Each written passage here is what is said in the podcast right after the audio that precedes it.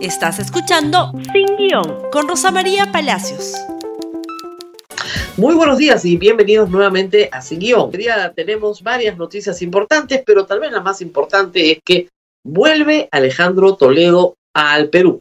Vuelve hoy, vuelve mañana, no, va a demorar unas semanas tal vez. Ya no es cuestión de meses, es cuestión de semanas.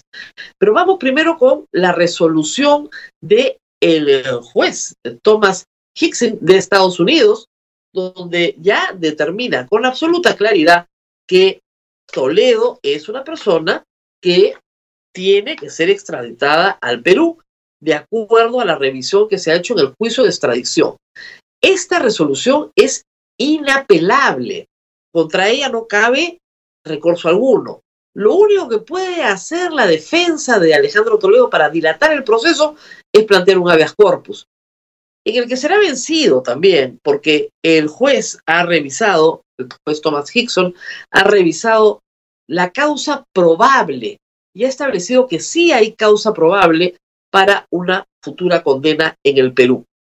Todos los requisitos de la extradición han sido ya superados por el Estado peruano, excepto el político. Como ustedes saben, en una extradición intervienen dos poderes del Estado, el Poder Ejecutivo y el Poder Judicial. Y el Poder Judicial ya se pronunció en los Estados Unidos, ahora falta que el Departamento de Estado autorice la extradición. El Departamento de Estado es equivalente a nuestra Cancillería. Y luego coordina con la Cancillería peruana el traslado, ¿no es cierto?, de esta persona imputada al Perú para ser sometida a juicio. Y sobre esta materia, ¿qué dijo, por favor, el señor ministro de Justicia? Recibimos con satisfacción el fallo del juez Hickson, que respalda la posición del Estado peruano sobre la extradición de Toledo para que sea juzgado en nuestro país. Toledo puede hacer uso del recurso habeas corpus, caso en el que estaremos a la espera si es admitido o no. Muy bien. Y luego también ha dicho lo suyo el señor fiscal Rafael Vela. Adelante, por favor. Este es el, inicio del fin del proceso de extradición del señor Toledo, porque de hecho estas posibilidades que tiene la defensa del señor Toledo de presentar una acción de habeas corpus son de carácter muy excepcional. Entonces, de hecho, suelen ser más bien maniobras dilatorias previas a la entrega física del extraditable, yo creo que desde el punto de vista de lo que es el trabajo técnico, esto ya está agotado, es decir, con la decisión del juez federal norteamericano, se agotó todo el análisis de la evidencia que ha presentado el equipo del fiscal José Domingo Pérez Gómez, en el que se incluye también la acusación fiscal contra el señor Alejandro Toledo, porque hay que recalcar y resaltar de que el caso Interoceánica ya ha sido objeto de acusación fiscal por parte del, equipo del fiscal José Domingo Pérez. De tal manera que el análisis de toda la evidencia abrumadora, en la parte técnica, ya está agotada. Es decir, lo que queda es solamente el análisis de la mm, conducta del juez federal norteamericano. Es decir, de si el juez norteamericano ha respetado los derechos del señor Toledo durante el proceso de extradición con lo que evidentemente ya nosotros eh, no solamente contamos con un optimismo moderado, sino creemos que ya es inminente, más allá de este tipo de maniobras que eventualmente eh, la defensa del señor Toledo podría activar en los Estados Unidos, creemos que estamos ya en el, en el inicio de la parte final y somos de hecho ya optimistas no solamente por la evidencia, sino porque la decisión final luego de certificar la extradición depende del Departamento de Estado norteamericano que a su vez es quien nos ha representado ante la Corte Federal. Entonces, evidentemente, pensamos que si, si, ya está certificada la extradición y no existiría ningún tipo de condicionamiento colateral como podría existir en el habeas corpus, estaríamos ya ante la inminencia de que el señor Alejandro Toledo, el extraditable Toledo, sería entregado a la justicia peruana finalmente. Con habeas corpus o sin él, ¿ves? Cuestión de semanas, reitero, ya no de meses, tener a Alejandro Toledo de regreso en el Perú. Como ustedes saben, Toledo está procesado por lavado de activos y por colusión. En uno de los casos mejor documentados de todo el escándalo Lavallato, donde el lavado de activos es clarísimo y no tiene discusión alguna, creo yo, por medio de los especialistas. Alejandro Toledo solicita una coima a la empresa Odebrecht, la empresa Odebrecht la paga a través de un testaferro, que es Joseph Maiman. Joseph Maiman es colaborador en este proceso. Maiman traslada el dinero a través de offshores en Costa Rica y finalmente, utilizando también como testaferro a la suegra del señor Toledo, compra propiedades en el Perú y la paga las deudas del señor Toledo. Esta operación gigantesca demora muchísimos años. Toledo deja el poder en el 2006, pero le siguen pagando hasta el 2010 aproximadamente, según lo manifiesta Barata. El 2013 se descubre el escándalo de las casas en el Perú y se inicia un proceso judicial por la compra de esas casas de esa casa, perdón, en, en Casuarinas y esa oficina en la Avenida Holguín y el pago de la hipoteca de Camacho y el pago de las deudas de la casa de Puntasal y el pago de las deudas de tarjeta de crédito, todo eso se paga con remesas que se van haciendo desde Ecoteva.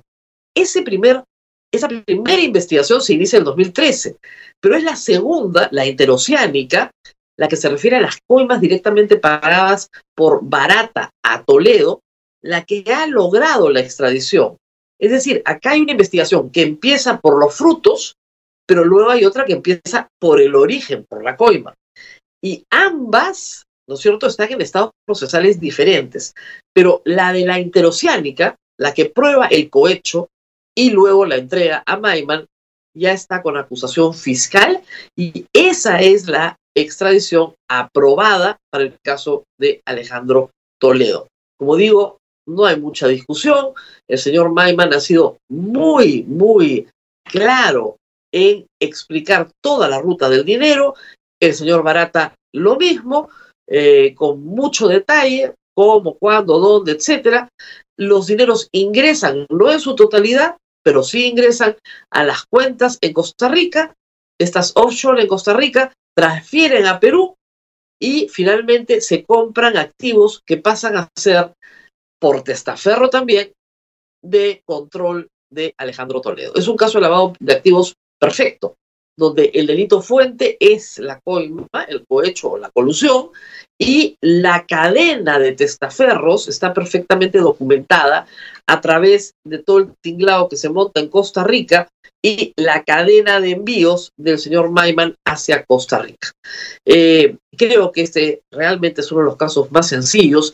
La prognosis de pena para Alejandro Toledo es muy, pero muy alta. Hay que entender que el lavado de activos para funcionario público tiene una pena de 20 y colusión una de 15, podría, si se suman las penas, llegar a 35 años de condena. Podría ser menos, podría estar entre 15 y 20 probablemente, pero cualquiera sea el caso, por la edad de Alejandro Toledo y su condición, digamos, de salud, lo más probable es que si Alejandro Toledo llega al Perú y entra a una prisión preventiva que ya tiene ordenada, no salga nunca más de una prisión y muere en ello. Hay todavía, por supuesto, cómplices que también tienen que ser extraditados y también tienen que ser juzgados. El caso de Lian Carp todavía está eh, en otro nivel de maduración, pero es posible que Lean Carp no acompañe a Alejandro Toledo al Perú. Vamos a hablar no solo de Toledo esta mañana, sino también de lo que sigue en el caso Camisea. El día lunes en la noche, a la salida de esta reunión de trabajo, porque recién hoy va a haber Consejo de Ministros, esto fue lo que dijo el ministro de Defensa, Walter Ayala.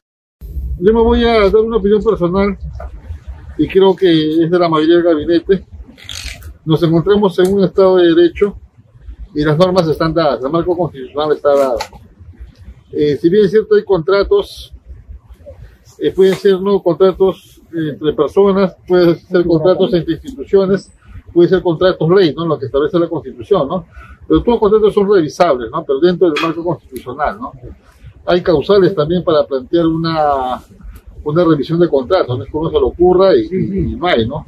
Es como por decirle que uno a usted le da una obra y sucede, digamos, algo imprevisto, ¿no? Y la situación económica cambia. Entonces, en esas circunstancias es un ejemplo, procede, ¿no? Digamos, ¿no? Eh, revisar un contrato, ¿no? Ahora, si hablamos de esa camisea eh, de manera directa, a mi parecer, y jurídicamente y constitucionalmente es posible una revisión de contrato, pero siempre y cuando se respete el marco constitucional. ¿no? Ministro, eh, disculpe, en cuanto al tema este que mencionó el primer Bellido sobre en caso no acepte, en este caso Plus Petrol, en negociar, ¿Se va a expropiar? ¿Qué es lo que se va a hacer finalmente? No, o sea, lo que justamente lo que yo vuelvo a repetir es eso, nos encontramos en un Estado de Derecho, nuestro marco constitucional es la que, la que está vigente, es, es la constitución vigente. En ese escenario, si nosotros revisamos, eh, no existe, ¿no? Es, digamos, esa figura, la expropiación existe para temas de proyectos de gran envergadura, ¿no? Y lo que es tema de, de- de seguridad nacional, ¿no? Y en todo caso, ¿qué es lo que ha dicho el Premier ante esa expresión que ha tenido el día de ayer en su red social? Bueno, son opiniones que él que lo ha dado, eh, pero di una cosa que le dije, digamos, ¿no? La, la, la política de entonces presidente de la República. El ministro Ayala y otros ministros del gabinete ayer, lo hemos puesto porque es representativo, están haciendo malabares para tratar de explicar el tuit amenazante de Bellido. La que también hace malabares es Verónica Mendoza. Escuchemos, por favor. Como Nuevo Perú siempre hemos estado a favor, de hecho fue una de nuestras principales propuestas de campaña de la nacionalización del gas, que ojo, no es expropiación, nadie ha hablado de expropiación. Estamos de acuerdo en la necesidad de nacionalizar nuestros recursos, ponerlos al servicio del desarrollo nacional y de las familias del Perú. ¿Cómo se hace eso? Primero, nuestra propuesta es una autoridad nacional de masificación del gas que ordene este proceso de masificación. Son 17 años que se está explotando el gas de camisea y hasta hoy apenas 10% de familias tienen acceso al gas natural como, no como en Bolivia, por ejemplo, donde el 50% ya accede a conexiones de gas, o en Colombia, donde el 70% de familias tienen conexiones de gas en sus domicilios. Implica también entonces relanzar la masificación del gas a partir de esta autoridad nacional, relanzar el gasoducto del sur y, por supuesto, renegociar en lo que corresponda los contratos para asegurar que ese gas se destine en prioridad al mercado interno y que se mejore ¿no? el precio de venta, de exportación de nuestro gas para tener mejores regalías. Y esto, como bien ha dicho el presidente de la República, en el marco del Estado de Derecho, dialogando, negociando con el sector privado. Lo que es impresionante es la ignorancia de Verónica Mendoza sobre el mercado de gas peruano. Gas sobra. Y el consorcio Camisea no tiene absolutamente nada que ver con la distribución de gas domiciliario. Nada de nada. En su contrato no dice nada. Los interesados deberían serlo los ministros y la señora Verónica Mendoza en los contratos de licencia de hidrocarburos pueden entrar a www.perupetro.gov.pe, buscar contratos lote por lote están todos los contratos que se aprueban por escritura pública y son públicos por si acaso, y todas las modificaciones de esos contratos en cada lote del Perú. Y es Perú Petro la única titular llamada a cualquiera de las renegociaciones que puede plantear también el que tiene la licencia. El que tiene la licencia puede decidir que hay cosas que no le gustan, que no quiere, y que de repente, por conveniencia propia y del Estado, sentarse a negociar. Porque cuando uno negocia, hay que recordarlo, no solamente va a negociar las condiciones que son favorables para una de las partes, sino para ambas partes. Y bueno, hay más, por supuesto, porque hay que reiterarlo. Gas sobra, como veremos más adelante. Sin embargo, el señor Bellido fue ayer en una actividad en Puno requerido por los colegas periodistas y dice que está muy fortalecido. ¿eh? Esto de ser portapliegos lo ha dejado pero firme como una roca. Por favor. Usted dijo que el presidente de la República no puede retroceder con el caso de la, del gas. No puede retroceder, se tiene que renegociar.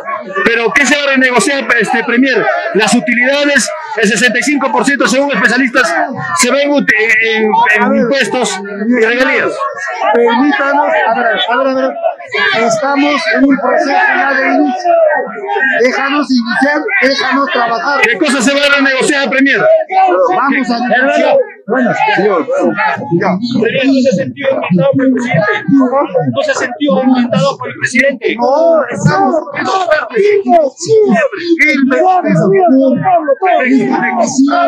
Ya hemos iniciado el proceso, hay que esperar resultados. ¿Cuándo te ¿Cómo el resultado de ayer? ¿Cuál el resultado de ayer?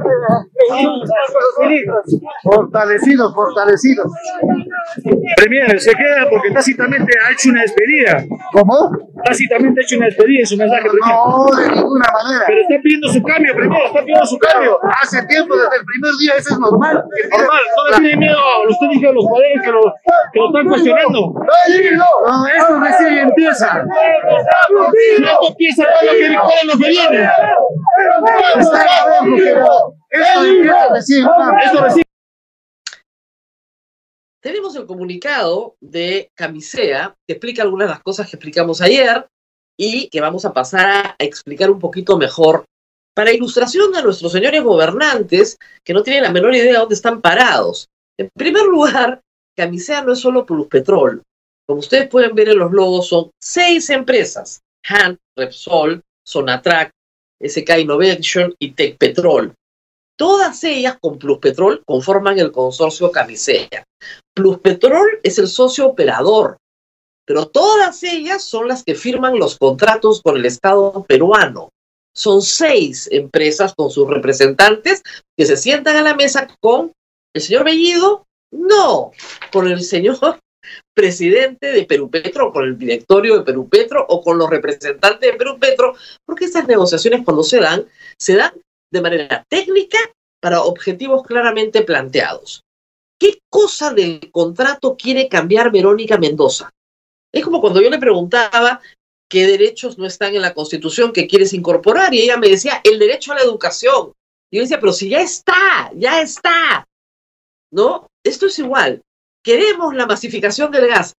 Este contrato de estos dos lotes que tiene el proyecto Camisea no tienen nada que ver con masificación del gas. Nada. Es sacar de las entrañas de la tierra el gas hacia una boca, en un pozo. ¿Ok? Ese es el contrato. Otras empresas lo transportan. Otras empresas lo distribuyen. Otras empresas hacen conexiones domiciliarias. Es un negocio absolutamente segmentado. ¿Y qué dice este comunicado? Lo primero es que el gas, efectivamente, de todos los peruanos, pues, Colón está en la Constitución. Los recursos naturales son de la nación. La nación no es el gobierno ni el Estado, es la sociedad. ¿Ok? Y el 40% de la electricidad que consumimos, este foco que me alumbra, esta, esta energía que le alimenta su, su teléfono celular para verme, el 40% viene del gas de camisea. O sea, la energía de camisea está en todos los hogares del Perú ya. Y si no fuera por esa energía, pagaríamos el doble o tal vez el triple de nuestra cuenta de luz. ¿Ok? Un 1.2 millones de familias ya tienen gas domiciliario en sus casas, con muy poco esfuerzo del Estado, lamentablemente. 200 mil vehículos tienen gas. Muy bien. ¿El Estado cuánto se lleva de camisea? 30% más 37.24 se lleva 64 perdón, 67.24 ya se lo lleva el Estado. Esa es su tajada. Es el principal socio. Hay seis, ¿no es cierto? Y el Estado que se lleva 67.24. ¿Esto qué ha significado? 40 mil millones de soles al Estado peruano. Y el Cusco ha recibido el equivalente desde que se inició la operación de un millón de dólares al día todos los días, un millón de dólares, todos los días, todos los días. Yo sé, usted lo dirá, pero no se ven. Ah, bueno, pues elija bien a las autoridades que vienen, que por pícaras, ¿no es cierto? No se ve, claro que no se ve, pero ahí está la plata. ¿Qué más? O sea, ¿cuánto limón le vas a sacar más al jugo si no se exprimido a morir? Y señalan una cosa que también es cierta, que el precio de gas natural de camisea es uno de los más bajos del planeta entero porque está regulado, lo regula el contrato, no es lo que le da la gana Camisea, está pactado con Perú Petro y se pacta en la boca de pozo. Ya, es una cosa de locos, de verdad, tratar de explicar esto una y otra vez y una y otra vez. Y luego explicar lo del GLP. ¿no es cierto? El precio final del GLP, que es un producto de los líquidos, no el gas seco, está compuesto casi en un 60% por toda la cadena posterior a la extracción del líquido en boca de pozo. ¿Ok? Entonces, lo cobran los comercializadores, los distribuidores, los mayoristas, etc. Camisea solo lo produce, lo pone en la tierra. Y Camisea, efectivamente, eso que saca ya produce el 75% del GLP, pero el otro 25% se importa. ¿Ok? ¿Qué va a hacer Verónica Mendoza? ¿Controlar el precio internacional con Bellido? ¿Cómo? Ah? ¿Cómo van a controlar el precio internacional? Somos los productores mayoritarios en el mundo de líquidos de petróleo. No, no somos, pues, somos chiquititos. ¿Cómo vamos a controlar el mercado nosotros? El mercado, el precio internacional. Y bueno, esto es, esto es algo que se sabe también.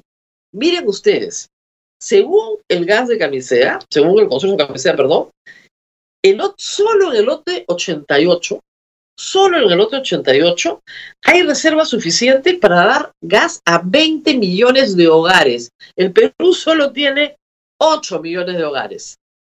O sea, sobra. Tanto sobra que el 25% de lo que se saca se tiene que reinyectar de nuevo al subsuelo, porque no hay quien lo compre. ¿Ustedes creen que a ellos les gusta sacar para que nadie les compre? No, no hay demanda, no hay demanda. ¿Y por qué no hay demanda? Porque el Estado peruano no ha construido el gasoducto sur y el Estado peruano no ha hecho ningún proceso, ¿no es cierto?, para masificar conductos el gas en todas las ciudades del Perú. ¿Por qué? Porque es caro, pues. Y en el fondo, fondo de nuestra alma, todos sabemos que en algunos lugares se va a tener que mantener el balón de gas porque es una alternativa más económica que tender todos los ductos que se necesitan para llegar a una pequeña comunidad. Tienes que buscar la, alternativa más eficiente. Con la electricidad no sucede lo mismo. ¿Por qué? Porque tenemos un sistema nacional interconectado de electricidad. No tenemos un sistema nacional interconectado de gas. Muy bien. ¿Qué más tenemos que decir? Que Camisea le dice al Estado peruano que encantada de participar en todas las iniciativas necesarias para masificar el uso del gas. Pero sobre su cita el 6 de octubre, ni una palabra.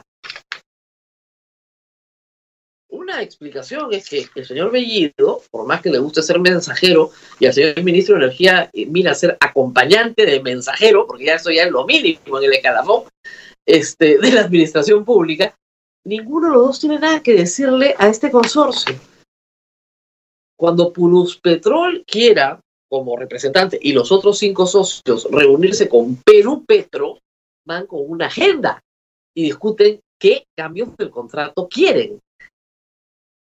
¿Cuál es la agenda? Si el señor Bellido hace un show público, tiene la obligación de decirle al país qué puntos son. Se exporta lo que sobra porque lo que hay. El 25% se reinyecta porque en el Perú nadie lo quiere comprar. Y esa exportación, que tanto le molesta a la señora Verónica Mendoza, ha significado para el señor ministro de Economía, para tenerlo en este como dato, 4.300 millones de dólares en regalías hasta ahora. ¿Que también quiere que las pierda? Tampoco las quiere. Ya, muy bien. No, no quiere exportación porque no quiere regalías de un gas que en el Perú sobra. Dios mío. Y ya, ¿saben qué? Francamente, hay fetiches que la izquierda agita que no tienen ni pies ni cabeza. Y la gente ya no es tan ignorante como para seguirles la cuerda en esta tontería. Presidente de la República, mudo. Nadie sabe dónde está ni a qué se dedica. Dicen que va a haber Consejo de Ministros hoy día, ojalá que abra la boca. Muy bien, nos tenemos que despedir. Compartan este programa entero o por partes, como ustedes quieran, en Facebook, Twitter, Instagram y YouTube. Y nos vemos nuevamente el día de mañana. Hasta pronto. Gracias por escuchar Sin Guión con Rosa María Palacios. Suscríbete para que disfrutes más contenidos.